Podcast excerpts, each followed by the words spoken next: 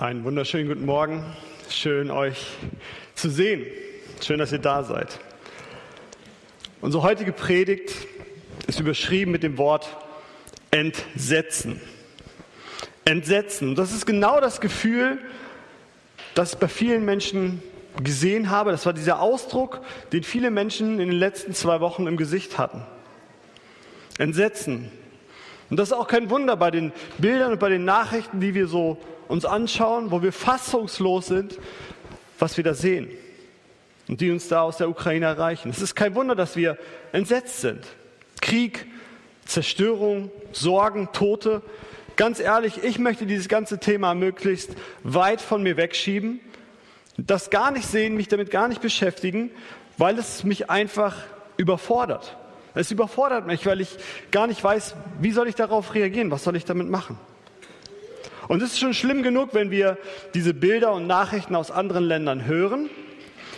Wie wäre deine Reaktion, wenn jetzt jemand kommen würde und sagen würde, das, was du da siehst, genau das steht euch auch bevor. Hier wird kein Stein auf dem anderen bleiben. Wie groß wäre da das Entsetzen? Und genau das macht Jesus in seiner Predigt in diesen letzten Tagen zwischen Palmsonntag und der Kreuzigung in Jerusalem. Genau diese hammerharte Botschaft bringt er dem Volk. Am Palmsonntag war die Menschenmenge noch erregt. Sie war gespannt, was würde passieren. Manche freuten sich und hofften, jetzt kommt der Messias. Ähm, vielleicht wird alles anders, vielleicht wird alles besser. Andere hatten da schon eher Angst, hatten Zweifel, die Stimmung war gemischt. Es war nicht klar, wie wird es ausgehen, wenn der Messias jetzt tatsächlich auftritt. Welche Folgen würde das haben? Die Hoffnung und Erwartung des Volkes Israels waren, dass der Messias das Volk natürlich von der Herrschaft der Römer befreit. Dass sie endlich, ähm, dass mit ihm eine, eine, eine neue große Zeit für dieses Volk Israel anbrechen würde dass Frieden im Land einzieht, Wohlstand und Sicherheit sich ausbreiten und das weitere Leben bestimmen. Das war die Hoffnung, dass die Verheißungen aus dem Alten Testament sich erfüllen.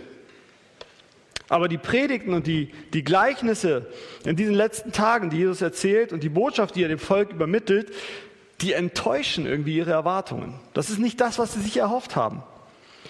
Denn statt dass Jesus irgendwie losgeht und sich so eine breite Allianz schmiedet, also viele Verbündete sich ranholt, um dann den Auf, auf, äh, Aufstand zu starten, ähm, kritisiert er erstmal die finanzielle Elite des Landes. Er geht in den Tempel, wirft die Tische um und macht deutlich, hey Leute, so funktioniert das nicht.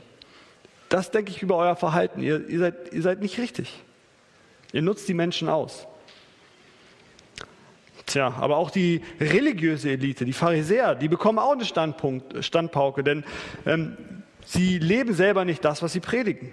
Und deswegen nennt Jesus sie blinde Führer, Heuchler oder etwas, was man heutzutage so mit Schlangenbrut oder Otterngezücht übersetzen müsste. Also, das sind keine schönen Worte. Damit macht er sich nicht viele Freunde. Und das Volk denkt sich so, okay, wie will Jesus denn ohne Finanzen und ohne diese moralische Macht der religiösen Führer sich gegen die militärische Macht der Römer zu Wehr setzen. Da hat er gar keine Chance. Und scheinbar scheint Jesus selber auch nicht so optimistisch zu sein, was die Befreiung von den Römern angeht, denn er klagt über Jerusalem, klagt darüber, dass der Tempel von Gott verlassen und zerstört sein wird. Er kündigt die große Katastrophe an und natürlich reagieren darauf die Menschen genauso, wie auch wir reagieren würden, wenn uns jemand so eine große Katastrophe ankündigt. Sie sind entsetzt. Die sind fassungslos, denn das ist nicht das, was sie sich vom Messias erhofft haben. Das ist nicht das, warum sie ja, Jesus so mit Pauken und Trompeten erwartet haben. Die Perspektive, die ihnen da eröffnet wird, die macht ihnen Angst. Damit wollen sie gar nichts zu tun haben. Damit wollen sie sich nicht auseinandersetzen. Darüber wollen sie nicht nachdenken. Und deswegen wenden sie sich auch ganz enttäuscht von Jesus ab und sagen mit der Botschaft, nee, das geht nicht, das, das verkrafte ich nicht, ich will damit nichts zu tun haben. Aber Jesus er hält seine Predigt und dann verlässt Jesus den Tempel zum letzten Mal. Und er geht mit seinen Jüngern auf den Ölberg. Und auch das ist nicht ähm, zufällig, sondern wie vieles, was Jesus tut, sondern er, empfiehlt, äh, er erfüllt damit eine Verheißung des Propheten Hesekiel. Hesekiel 11, Vers 23, da beschreibt äh, Hesekiel, wie die Herrlichkeit Gottes den Tempel verlässt und sich auf den Berg im Osten stellt. Und genau das passiert hier. Jesus verlässt den Tempel Und er geht mit seinen Jüngern auf den Ölberg und sie schauen herab auf Jerusalem. Sie bestaunen die Tempelanlage. Und Jesus sagt noch einmal, hier wird kein Stein auf dem anderen bleiben. Und er macht damit deutlich, dass der Tempel in seiner Funktion als Ort für die Begegnung mit Gott ausgedient hat. Von nun an ja, ist es nur noch ein Gebäude. Es bricht eine neue Zeit an. Denn Gott will nicht mehr in Gebäuden aus Holz und Stein leben, sondern er will in uns Menschen leben.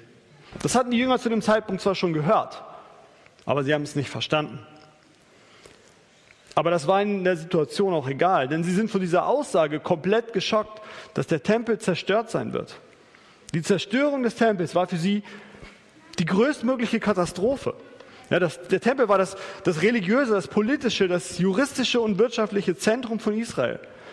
Stefan hat letzte Woche das sehr gut herausgearbeitet, welche Bedeutung dieser Tempel hat. Das ist nicht zu unterschätzen. Und dieser Tempel sollte zerstört werden. Das konnte man damit vergleichen, wie da hört das Herz von Israel auf zu schlagen, wenn der Tempel zerstört ist. Für die Jünger ist es deswegen gleichzusetzen mit, mit dem Ende der Welt. Das ist das Ende der Welt. Und deswegen stellen sie auch die Frage, wann wird das sein? Was wird das Zeichen sein für dieses Ende der Welt? Wenn uns Menschen eine Katastrophe widerfährt oder wenn sich eine Katastrophe ankündigt, dann sind wir Menschen ganz schnell dabei, sozusagen die Endzeit zu beschwören. Sieht man auch heutzutage wieder. Aber ist das jetzt heute die Endzeit oder war das damals bei den Jüngern schon die Endzeit? Auf jeden Fall, Jesus warnt die Jünger davor in Vers 4, sich durch das, was da auf sie zukommt, in die Irre führen zu lassen. Sie sollen sich nicht verwirren lassen, denn das, was auf sie zukommt, ist noch nicht das Ende der Welt, sondern leider nur der grausame Alltag in einer Welt, ähm, die vom Bösen beherrscht wird. Jesus zeigt hier in diesen wenigen Versen sozusagen so eine typische Konfliktspirale, die wir immer wieder sehen, wo Krisen und Konflikte ähm, auftreten. Am Anfang ist immer ein Konflikt, eine Krise. Das kann vielfältig sein. Aber was in jeder Krise immer gleich ist, ist, es treten früher oder später Menschen auf, die sagen, ich habe die Lösung, vertrau mir. Und Jesus warnt vor ihnen. Er sagt, es werden viele kommen und unter meinem Namen und sagen, ich bin der Christus und sie werden viele verführen. Ich bin der Christus. Das heißt, ich habe die Lösung. Ich habe die Rettung, vertraut mir. Und diese falschen Retter haben oft ja, leichte Antworten auf komplizierte Fragen. Sie bieten schnelle Lösungen an und haben oft auch ganz klare Feindbilder. Das sind ja, Demagogen, die Menschen gegeneinander aufhetzen und nur daran interessiert sind, selber möglichst viel Profit aus der Situation zu ziehen. Und vor solchen Menschen warnt Jesus hier eindrücklich. Denn die Folgen von falschen Propheten, die auftreten, ist immer Krieg. Denn diese Propheten in diesen verschiedenen Lagern, sie gehen früher oder später aufeinander los. Mal mit Worten, mal mit Waffen. Sie kämpfen miteinander um die Deutungshoheit, um die Regeln, um die Macht, um die Ressourcen. Und die Folge ist, alle anderen um sie herum leiden. Und das Geschrei wird laut, der Hass aufeinander wächst und die Liebe untereinander sie erkaltet. Und das führt dann wieder zu neuen Konflikten und der Kreislauf geht von vorne los. Diese Konfliktspirale können wir immer wieder beobachten, auch heute noch. Aber natürlich galt diese Verheißung, diese Ankündigung von dieser Konfliktspirale in erster Linie für die Jünger damals. Und ja, sie mussten erleben, wie sich diese Ankündigung Jesu auch auf den Tempel in ihrer Generation erfüllt. In den Jahren nach Jesu Tod und Auferstehung ähm, gab es die Zeloten. Das war eine Gruppe von Juden, die sich ähm, gegen die Römer auflehnten. Sie glaubten daran, dass der Messias kommen wird, dass der Messias eingreifen wird, um sie zu helfen, um ihn zu retten, das Land von den Römern zu befreien. Aber weil der Messias leider auf sich warten ließ, fingen sie einfach schon mal an mit dem Aufstand. Also sie sagen, wir fangen einfach mal an und er wird dann schon kommen und eingreifen und den Sieg schenken. Der Aufstand begann, die Folge war, der Kaiser Nero schickte den Herr nach Judäa und genau 40 Jahre nachdem Jesus diese Aussage gemacht hat, stand der Feldherr Titus am, am Passafest mit seinem Herr vor den Mauern von Jerusalem und begann die Belagerung. Die Stadt war, wie es halt bei diesen Festen üblich war, komplett zum Bersten gefüllt mit Menschen. Aber statt die Stadt zu verteidigen, haben die ja, führenden Parteien in Jerusalem sich bekämpft. Die einen wollten kämpfen mit den Römern, die anderen wollten lieber verhandeln und die anderen wollten aufgehen, die anderen wollten nach Hause laufen. Auf jeden Fall im Folge, es kam zum Kampf innerhalb der Stadt. Die Römer mussten quasi gar nichts mehr machen, die standen außen, haben zugeguckt, haben sich den Kopf gefasst. Aber die Anführer brachten sich gegenseitig um. Sie zündeten selber die eigenen Getreidevorräte an, die sie eigentlich hätten brauchen können. Und diese, dieser innere Kampf in dieser Stadt endete erst, als es für eine sinnvolle Verteidigung wirklich schon komplett zu spät war und als die Römer dann nach fünfmonatiger Belagerung mit den Rammböcken die Mauern von Jerusalem einrissen und dann die Stadt in Schutt und Asche legte. Da war dann klar, es ist zu Ende. Die Zeloten hatten auf das Kommen des Messias gehofft und auf sein übernatürliches Eingreifen. Aber nun merkten sie, dass ihr Glaube irregeleitet war, dass sie falsche Hoffnungen hatten.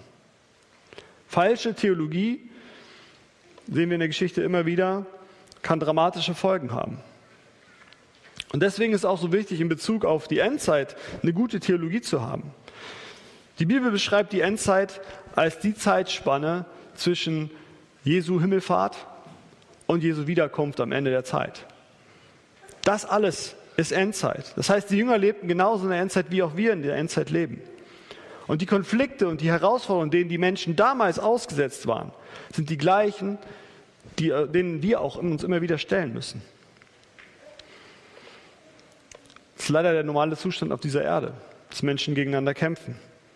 Und das wird sich nicht ändern, solange der Teufel noch auf der Erde ein bisschen Macht hat. Das wird sich erst im Himmel ändern. Das ist nicht gut. Und dieser Zustand von Krieg, Gewalt, Leid und Schmerzen ist nicht Gottes Wille, aber so ist der Mensch. Wir müssen daher nicht irgendwie Angst haben vor einer drohenden Katastrophe, die noch irgendwie noch vor uns liegt. Nein, die Katastrophe, ich sag's mal, die Endzeit, die ist schon längst da. Weltweit und in allen Phasen der Geschichte litten und leiden auch heute noch Menschen an Kriegen, unter Flucht, unter Hunger, unter Ausbeutung, unter Krankheiten. Und an vielen Orten der Erde werden und wurden Christen wegen ihres Glaubens verfolgt. Aber das ist immer so, wenn diese Krisen und diese Konflikte an uns heranrücken, ja, entweder zeitlich oder geografisch, dann fangen wir an, diesen Konflikten auch Aufmerksamkeit zu schenken. Wir realisieren, in was für einer Welt wir eigentlich leben. Und dass es ja der Alltag ist. Und diese Konfliktspirale kann man wunderbar sehen, auch in Deutschland. Oder jetzt zum Beispiel an der Corona-Krise. Ja? Wie bekanntlich haben wir in Deutschland ja 80 Millionen Bundestrainer. Ja, davon sitzen vielleicht so 200 heute hier. 200 äh, Bundestrainer. Aber diese 80 Millionen Bundestrainer, die wir in Deutschland haben, die sind in den letzten zwei Jahren äh, in die Weiterbildung gegangen und daraus sind 80 Millionen Virologen geworden. Und ähm, die haben sich natürlich dann auch in der Krise, wie es halt so ist, zu Lagern zusammengeschlossen, haben ihre Propheten äh, ins Rennen geschickt, die jeweils dann gekämpft haben um die Deutungshoheit, um die Regeln, um die Maßnahmen, die sie aus ihrer Sicht in ihrer Situation für gerechtfertigt hielten. Und die Folgen waren vielfältig. Das waren, teilweise war das skurril, teilweise, teilweise war es tragisch, die Folgen. Und die Folgen waren auch für manche und viele tödlich. Was aber heute schon sichtbar ist, viele Menschen sind durch die Belastung der letzten Jahre am Ende. In vielen Gesprächen, die ich führe, höre ich, dass Menschen psychische Symptome haben, dass Menschen körperliche Symptome haben, Überlastungsstörungen. Viele Familien sind zerstritten, der Hass aufeinander hat zugenommen und die Liebe in der Gesellschaft ist erkaltet. Genau die gleichen Prinzipien. Ob es um die Frage der Migration geht, ob Lieferkettenprobleme, Inflation oder aktuell Ukraine-Krieg, diese Mechanismen finden wir in jedem Konflikt. Wir leben in dieser Welt und wir werden uns auch weiterhin auf Krisen und Konflikte einstellen müssen, solange wir auf dieser Erde sind, bis Jesus wiederkommt. Das ist keine schöne Perspektive. Und am liebsten würde man den Kopf in den Sand stecken und weglaufen ähm, oder sagen, ist ja egal, ich kann eh nichts dran ändern. Muss ja so kommen. Aber ich glaube, das ist die falsche Herangehensweise. Das ist nicht das, was Jesus uns hier rät. Jesus macht deutlich, das ist vielleicht die Endzeit, in der ihr lebt. Aber das ist noch nicht das Ende. Und Christen sollten in dieser Zeit ausharren, um selig zu werden. Ja, so übersetzt das Luther. Aber was bedeutet das? Wie hart man aus? Wie lebt man denn in der Endzeit? Und in einer Reihe von Gleichnissen und Geschichten, die Jesus danach erzählt, ähm, greift er das immer wieder auf, diese, diese, diesen, unseren Predigtext. Und er beschreibt, wie so ein Lebensstil aussehen kann. in so herausfordernden Zeiten. Und dabei legt er in den einzelnen Geschichten jeweils einen Fokus auf, auf einen Aspekt. Und er zeigt, wie man diese Konfliktspirale durchbrechen kann, wie man auch alternativ leben kann, wie man sich nicht immer in diesen Strudel mit hineinreißen lassen muss. Und ihr könnt gerne mit euch äh, die Bibel mit aufschlagen, denn ich werde so ein bisschen überblicksmäßig durch die Kapitel 24 und 25 gehen und schauen, was Jesus da an, an, durch diese Beispiele an konkreten Verhaltensvorbildern gibt. Und da nach unserem Predigtext beginnt er wieder mit den falschen Propheten und macht den Jüngern deutlich, glaubt ihnen nicht, glaubt nicht den falschen Propheten. Wenn ich wiederkomme, dann werden das alle merken. Das wird wie ein Blitz sein, der, durch, der im Himmel erscheint. Habt also keine Angst. Ihr könnt mich nicht verpassen. Vergeudet auch eure Zeit nicht damit, zu versuchen, das Ende der Welt zu berechnen oder vorherzusagen. Ja, nur der Vater im Himmel weiß den Tag. Deswegen konzentriert euch lieber darauf, einen, einen Lebensstil zu führen, der langfristig funktioniert. Das ist hier der Punkt. Lebt ein Leben, das langfristig funktioniert, der nicht irgendwie nur nach fünf Wochen oder nach fünf Monaten, wo einem die Puste ausgeht, weil man merkt, oh, das ist ja auf Dauer nicht durchzuhalten. Viele Menschen rennen oft mit Euphorie bei einem neuen Thema los und merken dann nach zwei Wochen, oh, das kann ich gar nicht durchhalten. Jesus sagt, das Ende, ihr wisst nicht, wann das Ende kommt. Lebt ein Leben, das ihr durchhalten könnt und das Gott ehrt. Und wenn ihr das tut, seid wachsam. Nehmt eine Haltung der Bereitschaft ein. Seid vorbereitet auf das, was kommt. Ob es gut ist oder ob es schlecht ist. Es gibt ganz oft die Aufforderung, immer wieder seid wachsam. Stellt euch den Fakten. Stellt euch der Situation und lauft nicht einfach weg. Ja, zu häufig haben Christen in der, in der Geschichte auf Herausforderungen und Krisen in ihrer Gesellschaft so reagiert, dass sie gesagt haben, ich laufe weg oder ich bleibe nur noch unter, unter mir alleine und ich grenze mich von allen anderen ab, aber ähm, haben sich nicht eingebracht oder haben nicht versucht, ein Teil der Lösung zu sein. In dem Gleichnis, das er ab Vers 45 bringt, vom treuen Knecht und Verwalter, ähm, da sagt, wird ganz deutlich, Gott hat uns Aufgaben gegeben und er erwartet von uns, dass wir sie zuverlässig ausüben. Ja, wir sollen die Zeit nicht miteinander äh, verschwenden, gegeneinander zu kämpfen oder unseren Vorteil gegeneinander auszunutzen, sondern sollen unsere Verantwortung wahrnehmen und dabei nicht nachlässig sein. Und dann im gleichen nächsten Beispiel, äh, im Gleichnis, geht es darum, das Wichtige im Fokus zu behalten. Kapitel 25, die zehn Brautjungfern, sind alle zu der Hochzeit eingeladen. Aber nur fünf haben daran gedacht, ausreichend Öl für ihre Lampen mitzubringen und deswegen können sie bei der Hochzeit äh, teilnehmen und die anderen nicht. das Gleichnis soll uns daran erinnern, uns nicht mit Nebensächlichkeiten abzulenken, sondern das, worauf es ankommt, im Fokus zu behalten. Und das ist unsere Beziehung zu Gott und das ist unser Auftrag als Gemeinde. Ja, Menschen sollen die frohe Botschaft von Gottes Liebe, von seiner Rettung hören und sie sollen es erleben. Und für diese Aufgabe brauchen wir jeden Einzelnen. Wir brauchen dich mit deinen Talenten, mit deinen Gaben, mit deinen Fähigkeiten, die Gott in dich hineingelegt hat. Und darum geht es dann in dem nächsten Gleichnis mit den anvertrauten Talenten. Ja, der, in, der, in der Geschichte gibt, kommt da der, der, der Herr, der gibt drei von seinen Angestellten Talente, also Säcke voll Silber. Und die ersten zwei gehen damit los, wirtschaften damit und bringen den Gewinn zurück und sie werden dafür belohnt. Der dritte, der vertraut dem Herrn nicht. Der ist nicht bereit, mit dem Geld zu arbeiten. Vielleicht hat er Angst, was falsch zu machen. Er vergräbt das Geld in der Erde und bringt es dann dem Herrn so zurück und wird dafür bestraft. Ich glaube, Gott hat uns so viel gegeben. Er hat uns reich beschenkt. Ein Zentner Silber waren damals etwa 15 Jahresgehälter, so von, von, von der Wertigkeit. Das ist ziemlich viel Geld. Und ich glaube, das ist, geht, es geht da um die, um die Perspektive. Schau nicht auf das, was du nicht hast. Schau nicht auf die Probleme, sondern vertraue Gott, dass er es gut mit dir meint. Und setze das ein, was er dir gegeben hat. Dem einen mehr, dem anderen weniger. Aber Gott hat dich überreich beschenkt. Wie kannst du das, was er dir gegeben hat, zum Wohl der Menschen nutzen? Ich glaube, in der Krise ist es ganz wichtig, dass wir diese innere Haltung einnehmen. Im Modern sagt man Mindset dazu, dass wir uns immer wieder diese Zusagen, die Gott uns gibt, vor Augen halten, dass wir uns daran erinnern, was hat Gott uns eigentlich schon alles gegeben, was hat er uns versprochen und dass wir aus dieser, dieser Gewissheit heraus leben und handeln. Und was dann am Ende der Tage wirklich zählt, darüber können wir dann ab Vers 31 lesen. Da geht es um das Weltgericht, um das Ende der Zeit. Und Jesus sagt, entscheidend ist, ich bin hungrig gewesen und ihr habt mir zu essen gegeben. Ich bin durstig gewesen, ihr habt mir zu trinken gegeben. Und viele andere Beispiele. Und er macht deutlich, unser Handeln offenbart unser Herz. Unser Glaube, unser Vertrauen zu Gott, all das wird dadurch sichtbar, wie wir letztlich dann auch handeln. Und wir sollen Menschen so begegnen, wir sollen so handeln, als würden wir uns um Jesus persönlich kümmern. Und dazu haben wir immer wieder die Möglichkeit im Alltag, mit unserer Familie, aber auch hier bei der Essensausgabe der Gemeinde oder wenn wir beim Hoffnungswerk im Ahrtal anfassen und da mitpacken, mit anpacken. Gottes Reich ist nicht von dieser Welt. Gottes Reich ist nicht abhängig von Macht, ist nicht abhängig von Einfluss oder von Gewalt, sondern es breitet sich aus durch Liebe, durch Barmherzigkeit, durch Demut und Mitgefühl.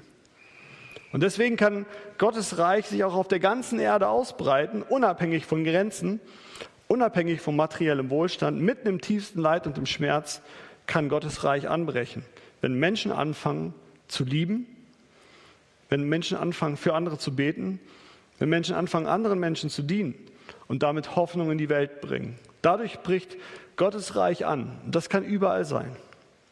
Dann wird Evangelium sichtbar. Jesus, er hat diesen Weg beschritten. Er ist vorangegangen. Er war der, das, das Vorbild dafür, wie man trotz Schmerz, trotz Leid, trotz Herausforderungen immer wieder mit Liebe den Menschen begegnen kann und Hoffnung in diese Welt bringen kann. Das war für viele unverständlich, dieser Weg. Es war radikal, aber es hatte Folgen für die ganze Welt. Aber wann kommt denn jetzt das Ende der Welt, werden sich einige vielleicht doch fragen.